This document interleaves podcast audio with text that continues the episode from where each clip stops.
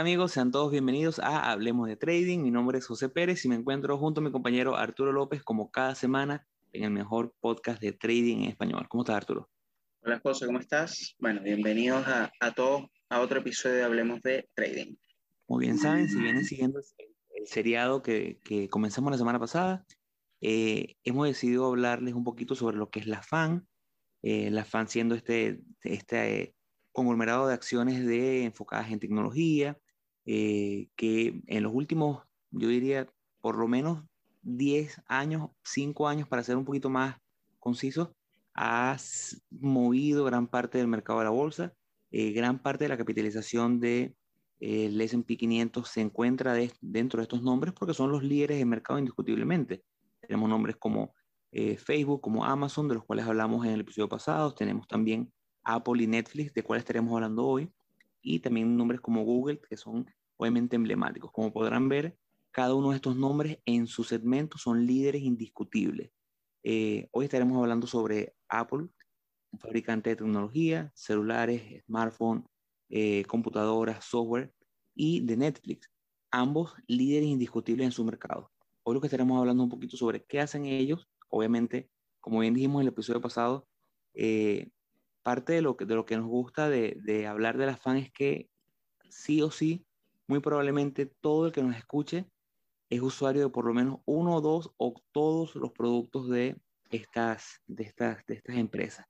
Estoy seguro que ustedes usan o han usado un producto de Apple y estoy muy seguro que usan o han usado en algún momento los productos de Netflix como sus suscripciones para, para ver películas, documentales, series. Entonces, eh, hablar de la empresa nos llama bastante la atención y después ir a lo técnico y hablar un poquito sobre lo que consideramos que puede hacer la empresa en el futuro, dado lo que ha venido haciendo los últimos 10 años, nos da bastante, bastante material para conversar con ustedes y compartir.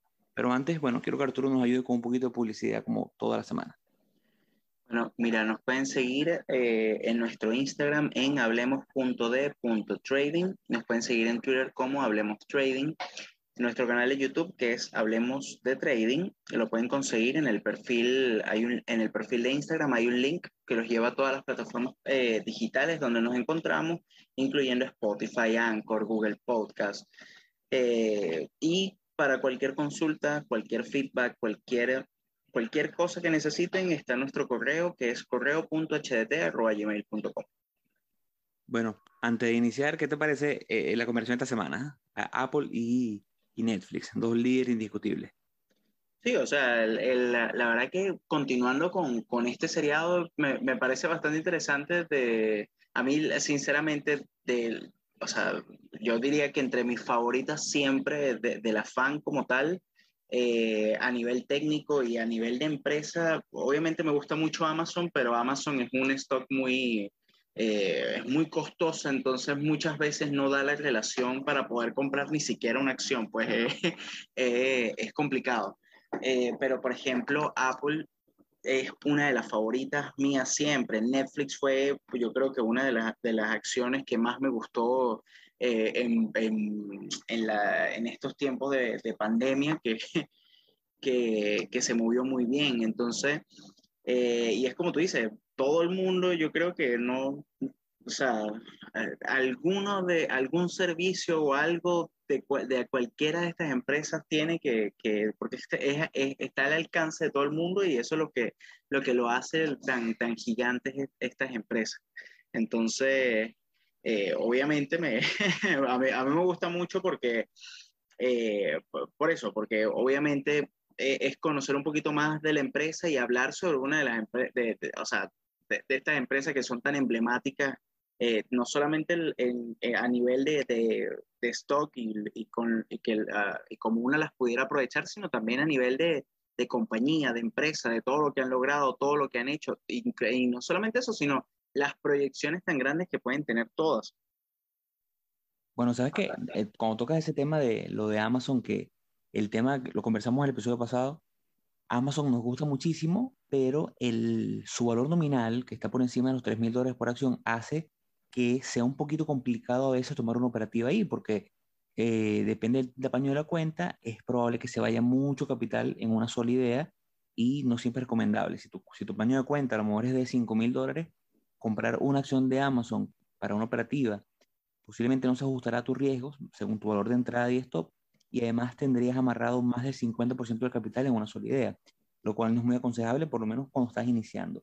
Pero entonces eso me, me, me hace recordar cuando hablamos de Apple, y es una de las cosas que nos gusta de Apple y también de, de, de Netflix, es que Apple se ha mantenido en un precio que permite que sea tradeable mucho más fácil. Y es que ama, eh, Apple eh, recientemente, en el 2020, no sé si recuerdas Arturo, viene, viene de un split, hizo un split de 4 a 1. Estaríamos hablando que ahorita eh, Apple, que se encuentra alrededor de los 170 dólares por acción, estaría valiendo por encima de los 600 dólares. Y en el 2014 ya vino de otro split 7 a 1. O sea que a lo mejor Apple, si no fuese por estos splits de los últimos 10 años, ya estaría por encima de los 2.000 dólares y también sería como Amazon, sería de esas acciones que es difícil de tradear. Pero bueno, parte de lo que nos gusta hacer el análisis o hablar un poquito de, de, la marca, de la empresa versus el stock, es que hay una gran diferencia entre lo que es la empresa y lo que es el stock, porque eh, una cosa es hablar de la empresa, qué hace la empresa, eh, lo disruptiva que ha sido los últimos años, eh, sus productos, sus ventas, su proyección de crecimiento y otra cosa lo que nos está diciendo la gráfica. Son cosas diferentes, aunque a lo mejor vemos, obviamente el que está viendo la gráfica en este momento de Apple ve que Apple, obviamente un líder indiscutible, sigue subiendo, eh, rompe máximo histórico cada tres meses, cada cuatro meses, pero siempre hay acciones que a lo mejor tienen una muy buena narrativa, pero cuando vamos a la gráfica no, no es el caso. En el caso de Apple, eh, Apple yo creo que tuvo un antes y un después eh, significativo desde el lanzamiento en el 2007 del, del primer iPhone bajo el mando de Steve Jobs. Pero hay un punto importante en la historia de Apple y es que cuando muere Jobs y queda Tim Cook, la gente cayó en creer, bueno, lo que pasa es que si Steve Jobs era el idealista detrás de la marca de, Apple y detrás de todo el cambio de los últimos, en el momento, 10 años, Tim no va a saber llevar la marca. Y la realidad es que eh, para el momento de la muerte de Steve Jobs, Apple tiene una capitalización, capitalización de mercado de 500 mil millones de dólares hoy en día, bajo el mando de Tim Cook, ha logrado que la empresa esté por encima de los 3 trillones de dólares. Entonces, obviamente, a nivel de gerente y de CEO, Tim Cook ha hecho las cosas muy bien. No sé qué opinas tú. Sí, o sea, a mí, la verdad, o sea, yo creo que es indiscutible hablar de que Steve Jobs no fue un genio con, con lo que hizo con, con Apple.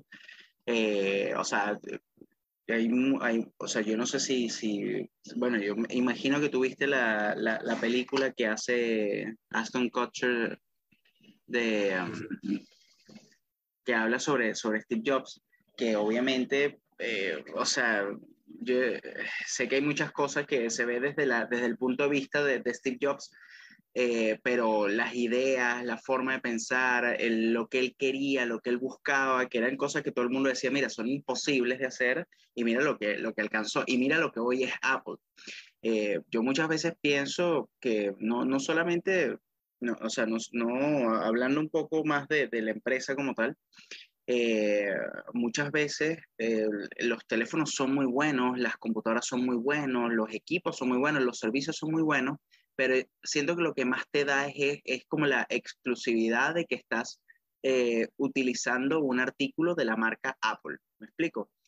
Entonces eso como que yo siento que al final terminas pagando porque los productos de Apple son muy caros, o sea, son muy costosos en comparación con, eh, eh, con por ejemplo, con mucha tecnología de, de, Android, pero entonces estás pagando es como por la, por la, la, la exclusividad de la marca. Eh, es como el mismo tema de Starbucks, pues siento que, que es muy similar en, en, ese sentido, o sea, pagas mucho es por la marca. Eh, eso no, tiene no, no, quiere decir que, que, sea mala la, eh, que sea mala la, marca ni nada por el estilo, pero, pero muchas veces hay como mucho sobrecargo por, por ese tipo de cosas. el obviamente, bueno, todos conocemos Apple. Eh, Apple es una empresa que vende servicios de software, vende también hardware, vende eh, servicios en línea, eh, tiene una cantidad de cosas que, que o sea, que poco a poco han ido, han ido incluyendo en, en su catálogo. yo creo que, yo no, no sé bien la, la estadística, pero es un porcentaje muy alto de la población que puede tener por lo menos un iPhone o que tenga o que tuvo en algún momento algún iPod eh, que, que, eran que eran tan como tan famosos entonces eh, sí, Steve Jobs fue un genio dentro de lo que, de lo, de lo que logró, pero cuando hacen el traspaso a, a o sea, cuando toma Tim Cook la, como la batuta de, de, Apple, a mí me parece que lo hizo increíble. O sea, yo no, no tanto, a ver, yo lo, lo que siento es que, y es, es también muy personal esta, esta opinión, eh, Tim Cook es muy bueno eh, a nivel de, de o sea, o, pienso yo que ha sido muy bueno con el tema del crecimiento de la empresa, de, de cómo se ha expandido, todo el crecimiento que ha tenido Apple, eh, pero al, a nivel o ahora de, de, innovación, siento que Apple se está quedando atrás, o sea, y se ve con los teléfonos o con las nuevas, con las nuevas generaciones. Sí, se, se mejora una que otra cosa del... del yo, sé, que, sé que eso no, no, no es tema de, de, del, del podcast, pero se, se, se mejoran una que otra cosa a nivel de, de, hardware en la, pero no hay como innovaciones tan, tan asombrosas como podías ver cuando estaba la época de Steve Jobs. No, no sé qué opinas tú con respecto a eso. No, totalmente. Yo creo que sí es parte de lo que hablamos porque es hablar, es, un poquito análisis de la empresa. Eh, es lo que tú dices. Tú ahorita puedes conseguir por la mitad del precio de un, del último iPhone, puedes conseguir un teléfono Samsung o Xiaomi que tenga igual o más capacidades tanto de memoria como calidad de cámara, pero la gente paga esa exclusividad. Y sí, el producto es muy bueno, pero eh, creo que pasa lo mismo con fabricantes, por lo menos, por lo menos hay una buena relación entre Apple y la marca Toyota.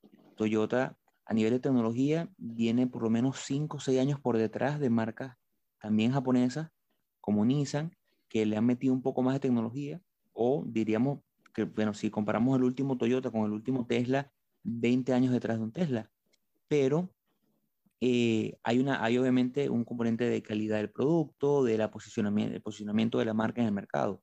Yo creo igual que tú, creo que a, ah, el último año viene un poco como en caída, porque no veo tanta innovación. Creo que un, un teléfono tras otro, todos los años, eh, el salto evolutivo entre uno y otro no es, no es de gran diferencia. Tú comparas hoy el último iPhone, el iPhone 13, con el iPhone 12 y realmente es difícil encontrar la diferencia.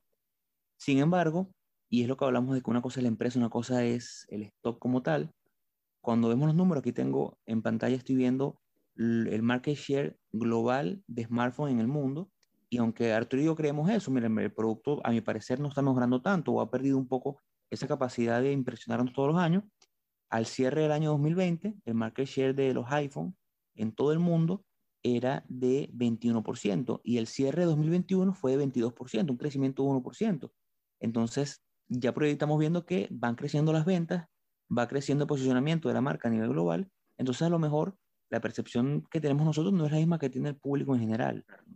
Vemos también que hay otras marcas como Xiaomi que han venido creciendo, que cada año tienen un poquito más de market share, pero aunque yo creería que le roban ese posicionamiento de mercado, se lo roban a eh, competidores directos como Apple, a lo mejor se lo roban, como veo en este caso, a Samsung, porque para el cierre de 2020, Samsung tenía un, market share eh, más grande del que tiene ahorita y eh, Xiaomi creció. Ahora, hay un punto importante. Yo recientemente tuve una experiencia en Verizon aquí en Estados Unidos, cuando quise comprar un teléfono, cuando quise comprar un chip para mi teléfono, no me lo, no me lo pudieron eh, homologar. Y es que en Estados Unidos están prohibida la venta de líneas para este tipo de teléfonos como Xiaomi, porque son fabricantes chinos. Entonces, por un, por un, después, de la administración Trump, por un, eh, tratando de evitar espionaje y todo ese tipo de cosas que se vio con, con Huawei, está prohibida la venta de nuevos equipos que vienen fabricados de China. Entonces, eso también limita bastante el crecimiento de marcas como Xiaomi,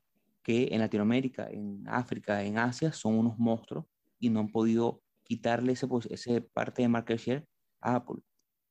Puede que a lo mejor el día de mañana, porque Xiaomi tiene, bueno, esto no es un podcast para hablar de, de esa marca, pero creo que la, la, innovación que tienen otras marcas puede eventualmente quitarle esa fortaleza que viene Apple mostrando los últimos, los últimos años. Sí, es que to totalmente, o sea, el, el, al final es, es un tema de, de, o sea, eh, yo he visto, y, y, no tengo los datos exactos, pero sí he visto que eh, el mercado de Apple, o por lo menos la venta de eh, de los celulares, las ventas de los computadores ha venido en incremento. Claro, hubo todo este tema de pandemia que, hubo como, o sea, que tambalearon por, por este mismo tema de, de las, de las exportaciones y de las importaciones, eh, que obviamente se, como que se ralentizó, pero una vez que medio se abrió el mercado un poco, ya otra vez volvió a repuntar las ventas y era increíble porque crecieron de un cuarto a otro enormemente.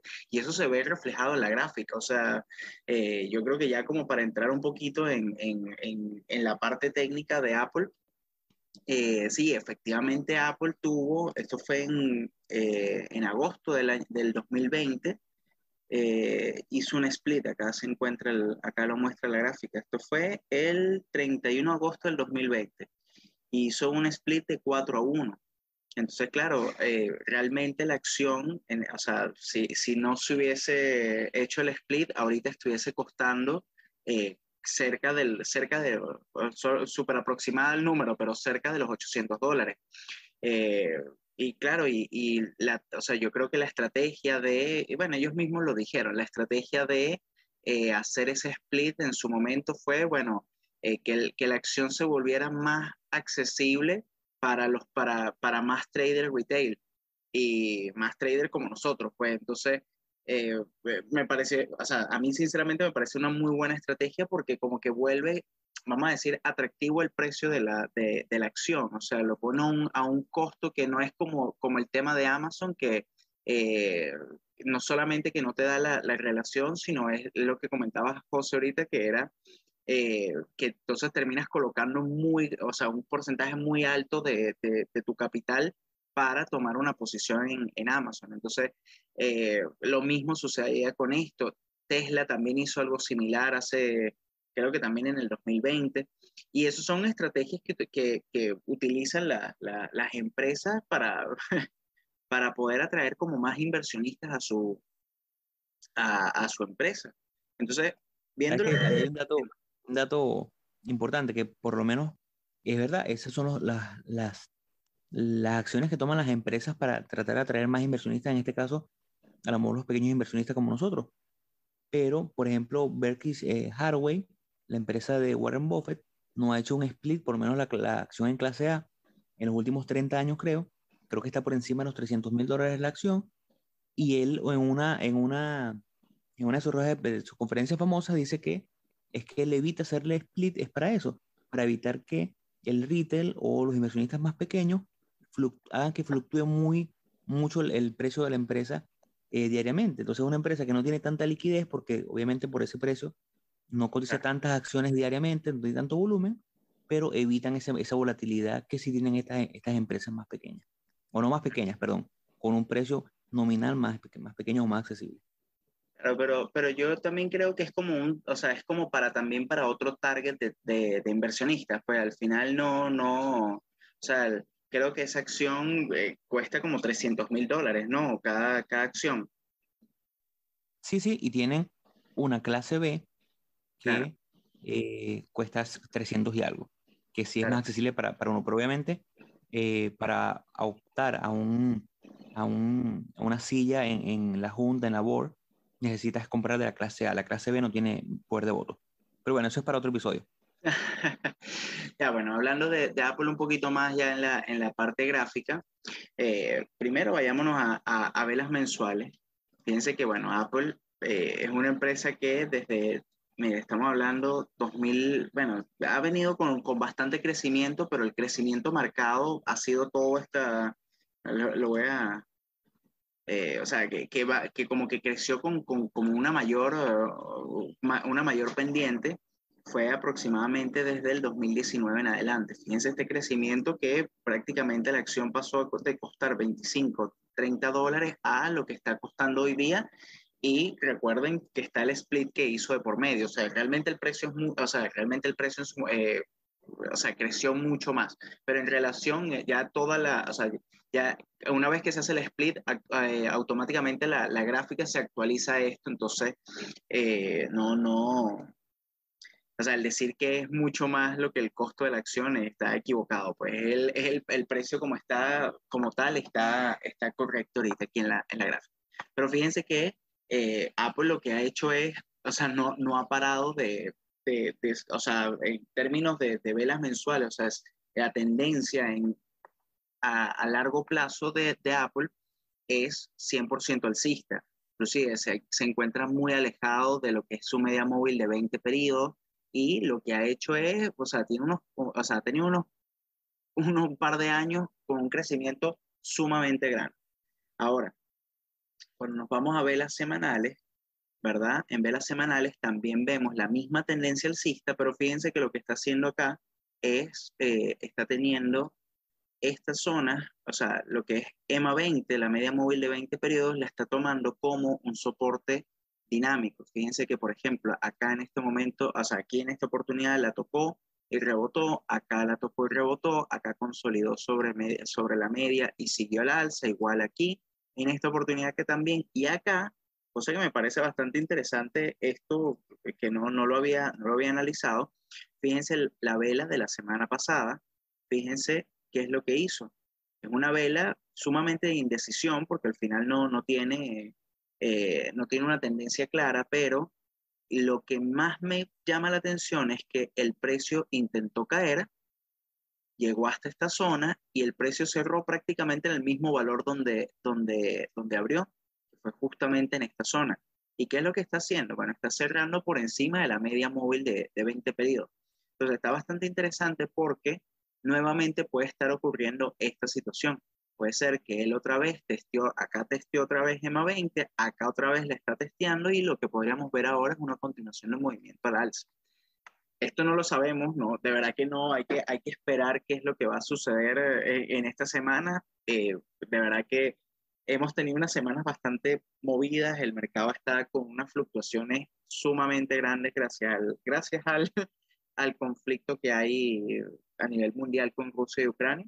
Y lo que hay que estar es alerta. Acá también, bueno, podríamos dibujar, o sea, eh, está, está, mal, o sea, está mal dibujada, se podría dibujar un poquito mejor, pero una línea de tendencia bajista acá en velas semanales y bueno, tomar una posición al rompimiento de, de, la, de la tendencia.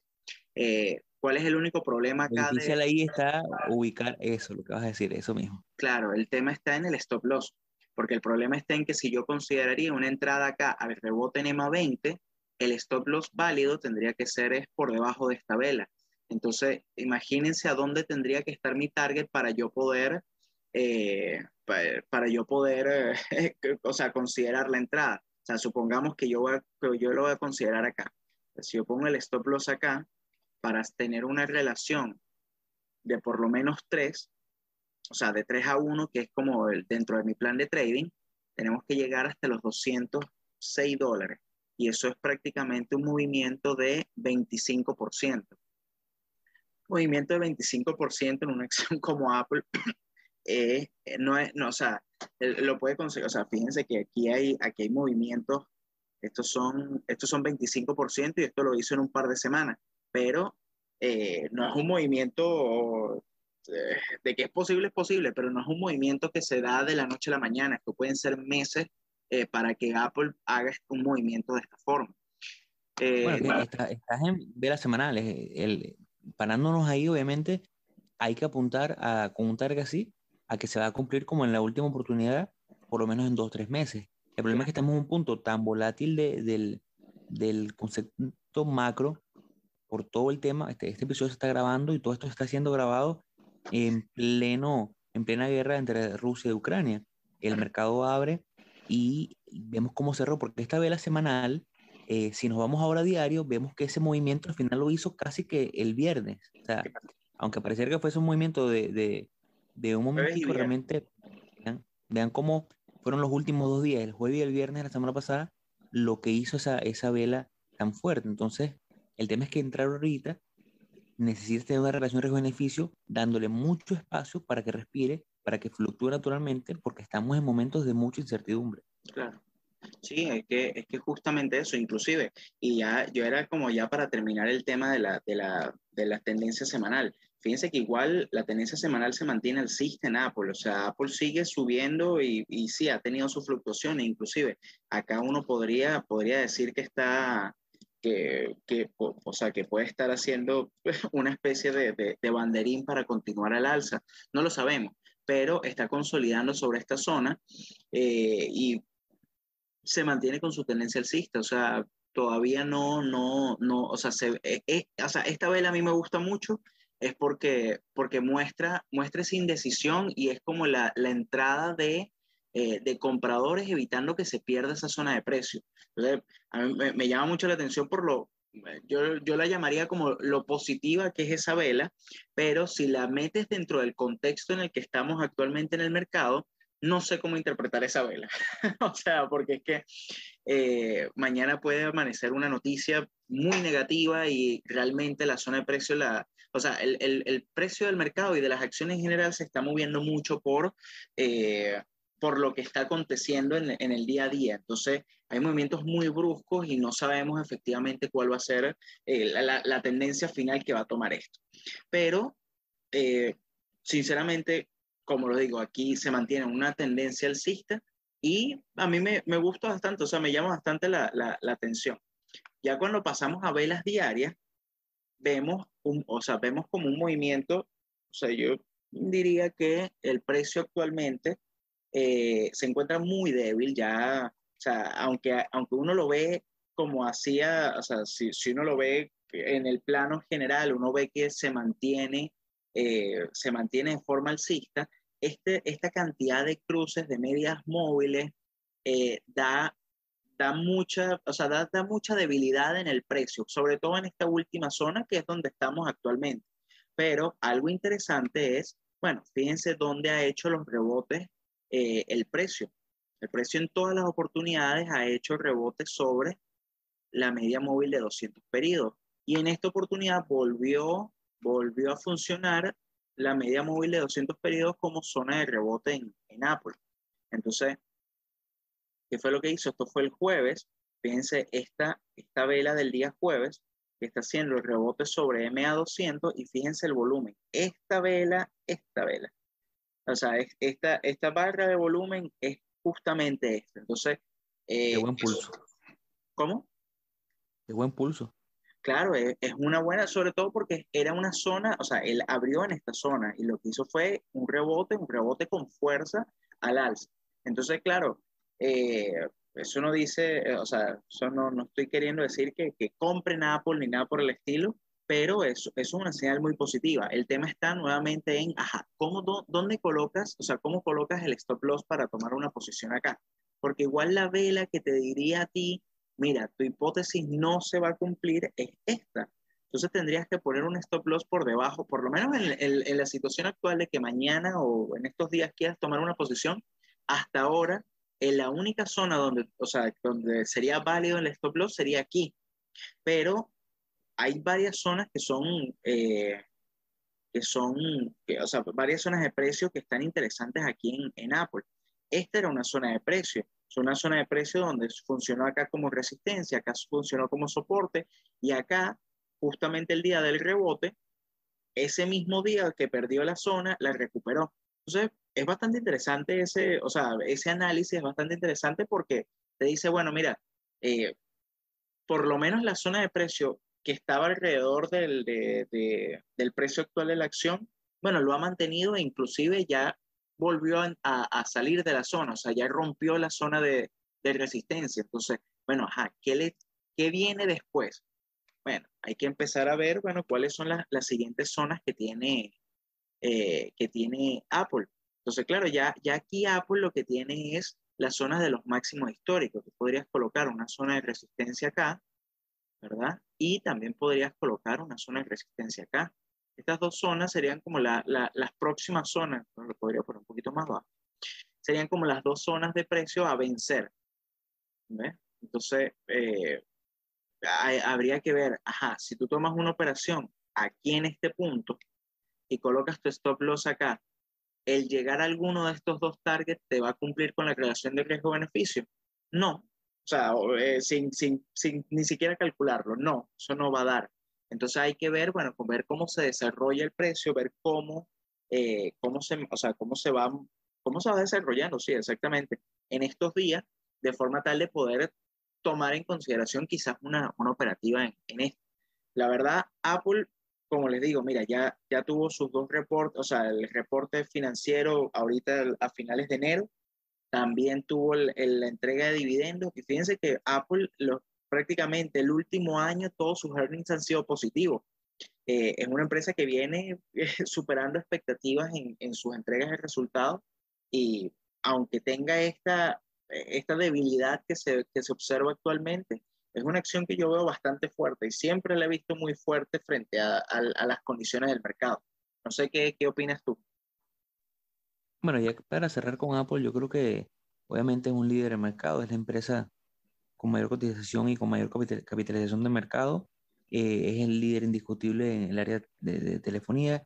Se le ha criticado muchísimo en los últimos años la dependencia que tienen con el iPhone porque eh, el más del 80% de sus ventas vienen, de, su revenue, vienen directamente de las ventas de iPhone y le ha costado diversificar porque eh, en algún momento el iPod fue eh, el producto estrella, pero eh, las Mac, las computadoras, no han logrado despegar porque, bueno, obviamente hay una, es mucho más accesible y mucho más fácil para una persona entrar a nivel de, de, de una computadora con Windows. tú puedes comprar tu computadora con Windows con 200 dólares, mientras que una Mac la más económica creo que está por encima de los 900 dólares, entonces eso hace que sea un poquito más complicado. Entonces a ellos les ha costado bastante separarse de lo que es, incluso la gente que yo conozco que tiene Mac, eh, sí, sí, un gran producto, son muy buenas, pero les cuesta todavía adaptarse al sistema operativo y al final del día, eh, las dos personas más cercanas que sé que las usan, eh, la tuvieron un par de años y después volvieron a Windows porque no es fácil adaptarse a su sistema operativo. Entonces, hay que ver si si siguen siendo tan dependientes del iPhone, el problema es que si no hay un, un, gap up en, innovación que le dé al usuario algo más, eventualmente pasará como, bueno, yo creo que los productos son cíclicos, así como en algún momento de los últimos 30 años Nokia fue el líder indiscutible en el mercado telefónico, siento que en algún momento este ciclo que tiene iPhone, Apple con el iPhone pasará, vendrá otro nuevo líder y entonces a lo mejor ya Apple pagará caro su dependencia a este único producto. Pues eso es lo que creo yo. Pero obviamente pueden pasar 5 o 10 años antes que eso pase. Sí, sí, sí, eh, pues justamente eso. O sea, yo siento que como la esencia de Apple debería, o sea, debería volver a esa, a esa innovación tan, tan grande que se veía antes. Eh, porque sí, básicamente, sobre todo en los teléfonos, yo el, sé que ahorita con, con la nueva Mac que, que, salió con el chip M1, eh, sí, es un gran cambio a nivel de, de, hardware, pero, pero no, no, o sea, siento que no ofrece como, como esos, eh, no sé, o sea, como esos cambios tan grandes que, que podías ver. Yo, por ejemplo, yo soy usuario de, de, iPhone de hace varios años y claro, yo no compro el, el, iPhone del año todos los años, o sea, yo cambio de celular cada cuatro o cinco años. Y el último celular que yo tuve fue el iPhone 8 y me compré el iPhone 12 y obviamente la diferencia se notó eh, de uno al otro, pero la interfaz era la misma, hacía exactamente, o sea, hago exactamente lo mismo con el celular que lo que hacía con, con el otro, pero eh, las diferencias son muy pequeñas, pues me explico, o sea, tengo mejor cámara, bueno, pues ya, genial, o sea, eh, pero más nada, pues eso es como la, la, como esos cambios. Pero bueno, también eh, eh, es muy fácil quejarse desde este lado eh, de, de, la pantalla. Pero bueno, ya yo creo que con esto podríamos pasar ya a Netflix como tal. de, de su, su, ¿cómo se llama? El, su buena introducción sobre, sobre Netflix. Bueno, Netflix yo creo que si, si este programa se ha grabado hace dos años, estaríamos hablando del verdadero líder indiscutible, porque para mí un líder indiscutible no es solo el líder del momento, sino el no tener una competencia cercana. Y la diferencia de el Netflix de hoy versus el Netflix de hace dos años es que ahora tenemos competidores que van, van pisando de los talones, capaz no en cantidad de usuarios, pero sí en innovación y en crecimiento muy, muy rápido. Eh, y es que tenemos Disney Plus, tenemos Amazon, tenemos varias plataformas que han ido en paralelo eh, quitándole un poquito ese market share. Para el que no conoce, que creo que es difícil que si estás escuchando este podcast no lo conozca, Netflix es un, eh, una empresa que su principal producto es la venta por suscripción de su plataforma Netflix, donde tú puedes ver eh, películas, documentales, series. Eh, realmente es muy conveniente. Yo creo que el, precio de entrada está bastante económico para, para el usuario.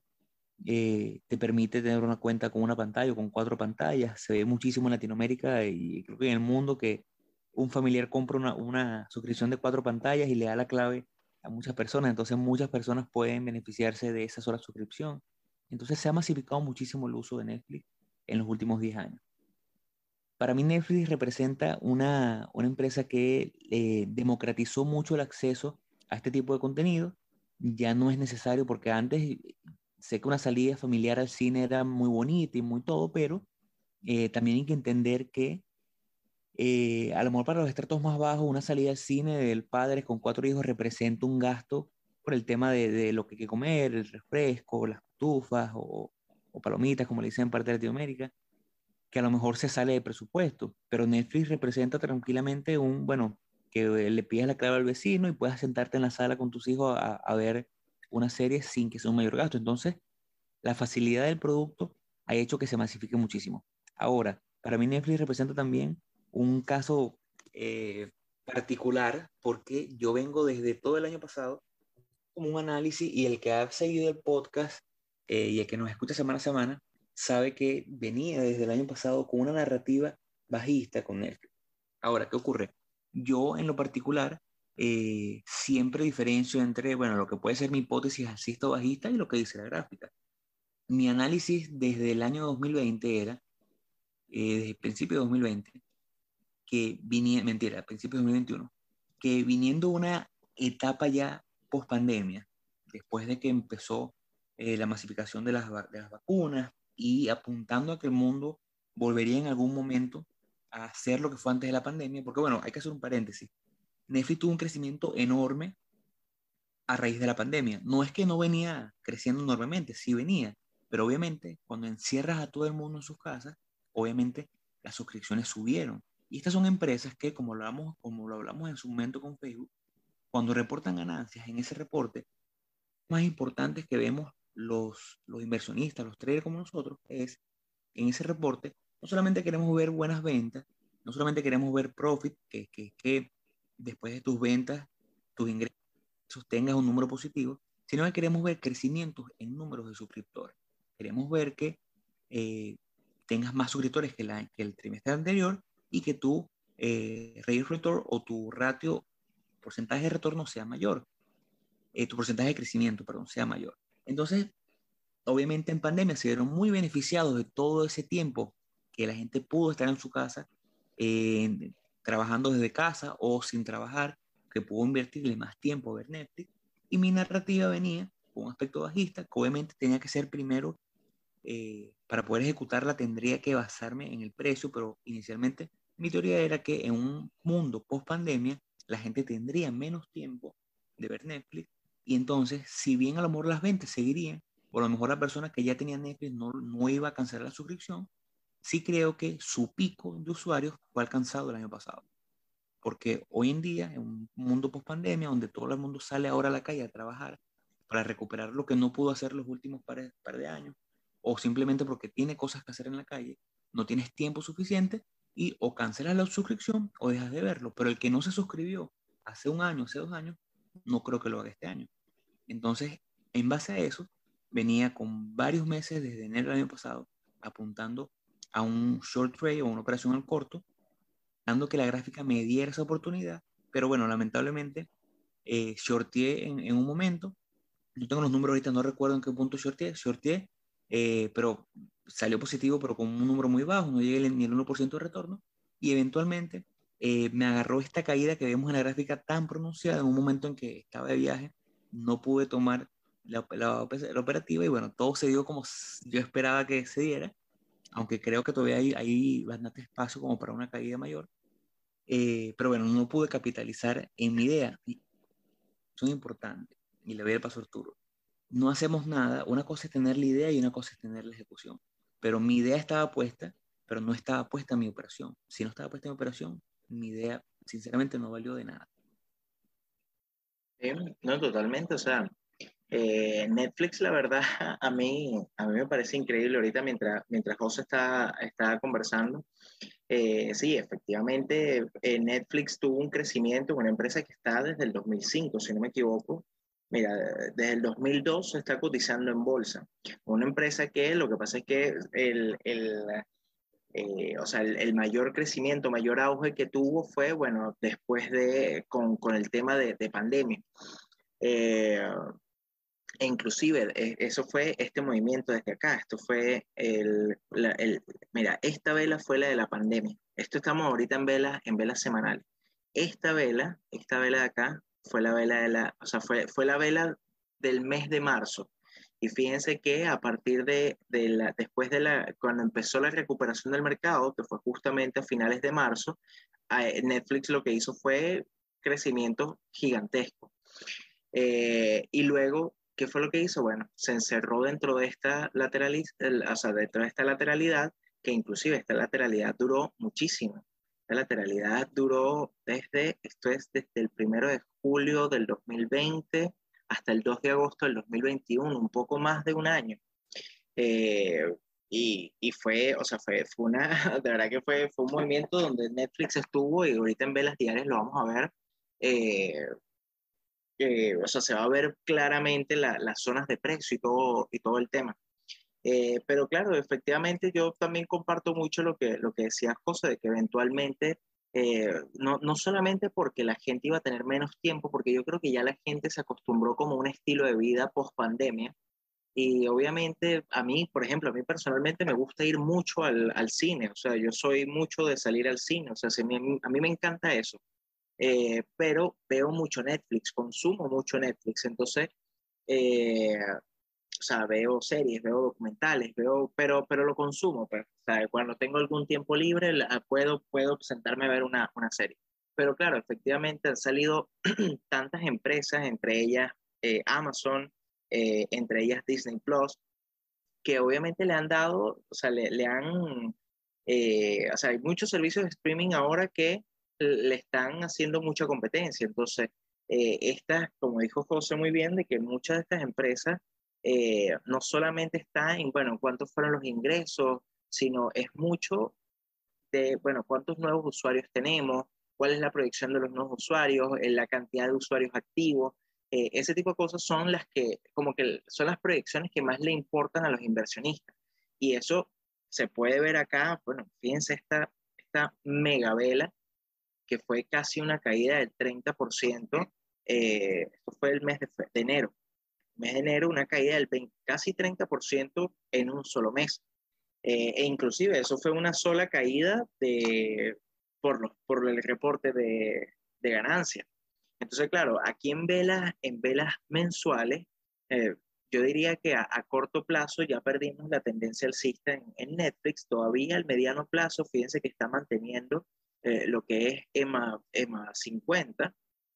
Eh, acá hizo el rebote sobre EMA 50, pero ya ahorita, el, ahorita en febrero, ya prácticamente queda un solo día de febrero, eh, fíjense que ya está, estamos cerrando por debajo de, de esa media móvil. Entonces, muy seguramente perdemos esta zona de precio y habría que ver, yo estas zonas de precio las he dibujado, las dibujé en, en ocasiones anteriores, Fíjense que el rebote también se está haciendo sobre esta zona de precio.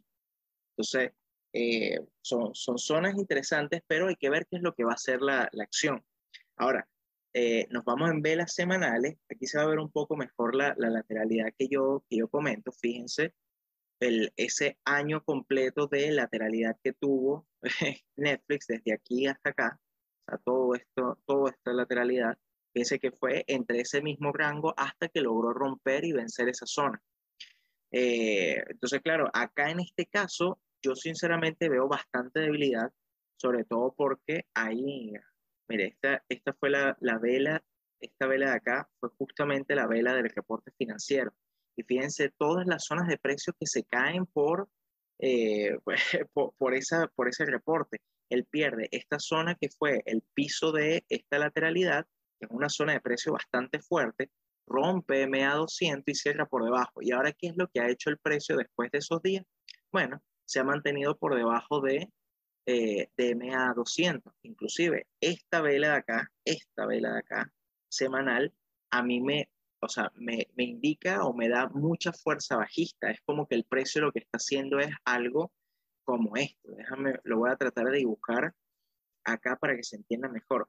Estamos, es, eh, esta sería MA, MA200, esta línea negra, que, que es como una, una buena, o sea, una fuerte zona de soporte, pero una vez que vence esa zona, puede ser una zona muy fuerte de resistencia. Entonces, el precio cae y ¿qué es lo que hace? Bueno, intenta recuperar, testea esta zona y ¿qué es lo que va a continuar haciendo? Bueno, va a continuar una, una caída a la, a la baja.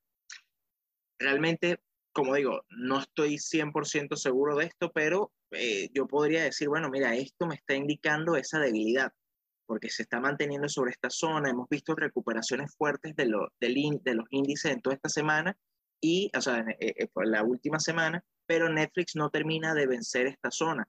Entonces, bueno, eso, eso qué, qué me dice aparte. Fíjense que el volumen en estas velas que han sido alcistas, fíjense que el volumen viene de forma decreciente. Son simplemente señales, te va diciendo, te, va, te van dando como, como eh, Eh, es una cosa que va como consecuente con la otra. Entonces, ¿qué es lo que hay que hacer? Bueno, hay que esperar. Hay que esperar porque tanto esto, fíjense que esta zona también la he respetado, las ha testeado en dos oportunidades, en dos semanas, y ha cerrado por encima, pero también la MA200 la ha respetado como resistencia en este caso. Entonces, el precio se mantiene como en esta zona. Y hasta que no haya un rompimiento al alza o a la baja, no podríamos considerar, o bueno, yo por lo menos no consideraría una, una operativa en Netflix. Ahora, eh, en velas diarias, inclusive se ve mucho más debilitado Netflix. Eh, esto era lo que yo quería, lo que yo quería mostrar. Este gap, fíjense esta, esta apertura, fue el gap de el, los resultados financieros. Y fíjense que eh, bueno, como lo dije en velas semanales, se ve la vela muy fuerte. Acá en velas diarias, como no, eh, eh, como, abrió muy por debajo, se crea este espacio, pero fíjense que el precio lo que hace es salta toda esta zona, rompe esta zona de soporte y cae hasta acá abajo. Entonces, e, inclusive, fíjense, fíjense lo interesante que aquí en velas diarias se ve mucho más, o sea, se ve mucho mejor él rompe esa zona y fíjense que esta es la zona de soporte, esta, este, este, o sea, este rectángulo grande acá, él cae, rebota y a dónde testea antes de caer, justamente nuevamente a la zona de, de soporte, que ahora es una zona de resistencia. Y esto está justamente sobre MA200 que la vimos en vela semanal. Entonces, ya acá inclusive podríamos hablar de hasta una tendencia bajista en, en velas diarias. Fíjense que el precio inclusive está respetando a a, EMA 20 y están todas esas consideraciones que, les comenté. Estamos hablando del CAP, el rebote acá en la zona de, soporte, eh, perdón, de resistencia, el rebote sobre eh, MA200. Eh, son, es como una suma de, evidencias de lo, que podría, de lo que te podría decir Netflix.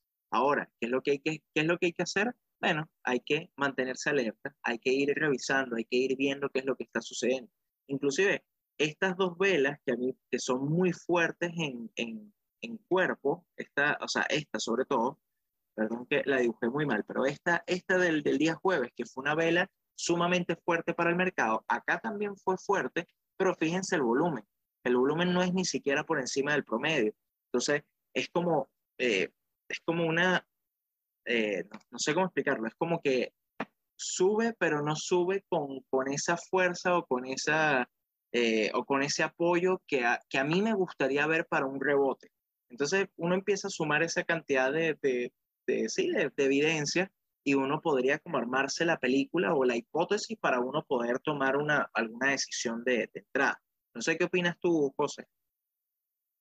Bueno, hay, hay como que hay, hay un, un, un tema de, con, la, con la conexión.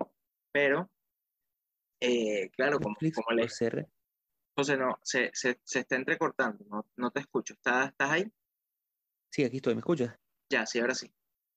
Bueno, yo creo que esa, ese punto de 350, 330 es como esa última barrera de defensa que yo estoy viendo muy de cerca, igual que tú, porque si la llega a romper y con volumen, yo creo que sería el punto ideal como para esperar. No la tomaría de primero al rompimiento en el primer momento, Porque si bien a mí no me gusta esperar que haga un pullback, yo creo que por el peso que tiene Netflix, por el peso que, que tiene a nivel mediático, por ser uno de los líderes del mercado, yo creo que pudiera romper, hacer un pequeño pullback y en ese punto a lo mejor considerar un short con un stop a lo mejor por encima de los 380, esperando que caiga un poquito bastante más. Es lo que quería yo.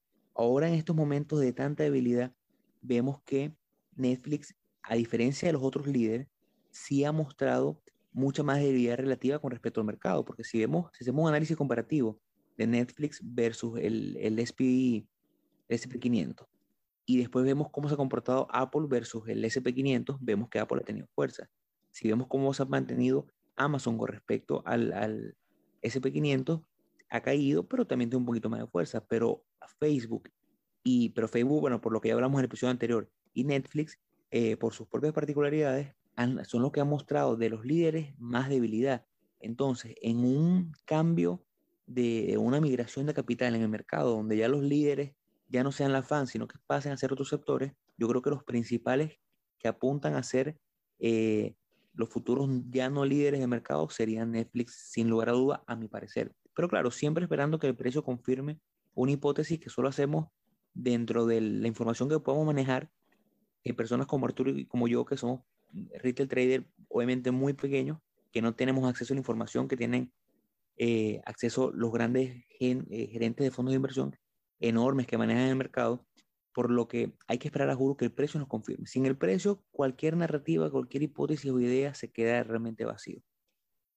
Sí, totalmente. O sea, totalmente. Sí, es que eh, por eso es que, y yo, bueno, yo sí quisiera dejar claro para, para, para todos los que nos escuchan que al final nosotros, eh, este podcast es de, de, forma educativa. Nosotros no, no tratamos de darle recomendaciones de inversión ni nada por el estilo, más bien.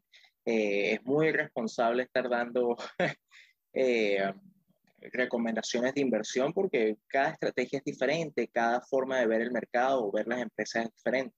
Entonces, eh, realmente, o sea, uno, a mí, porque a mí me gusta mucho analizar la gráfica, verla, compararla con cómo se, cómo se va moviendo en los diferentes timeframes. Y yo lo que estoy viendo es eso, o sea, yo estoy viendo mucha debilidad en Netflix, inclusive.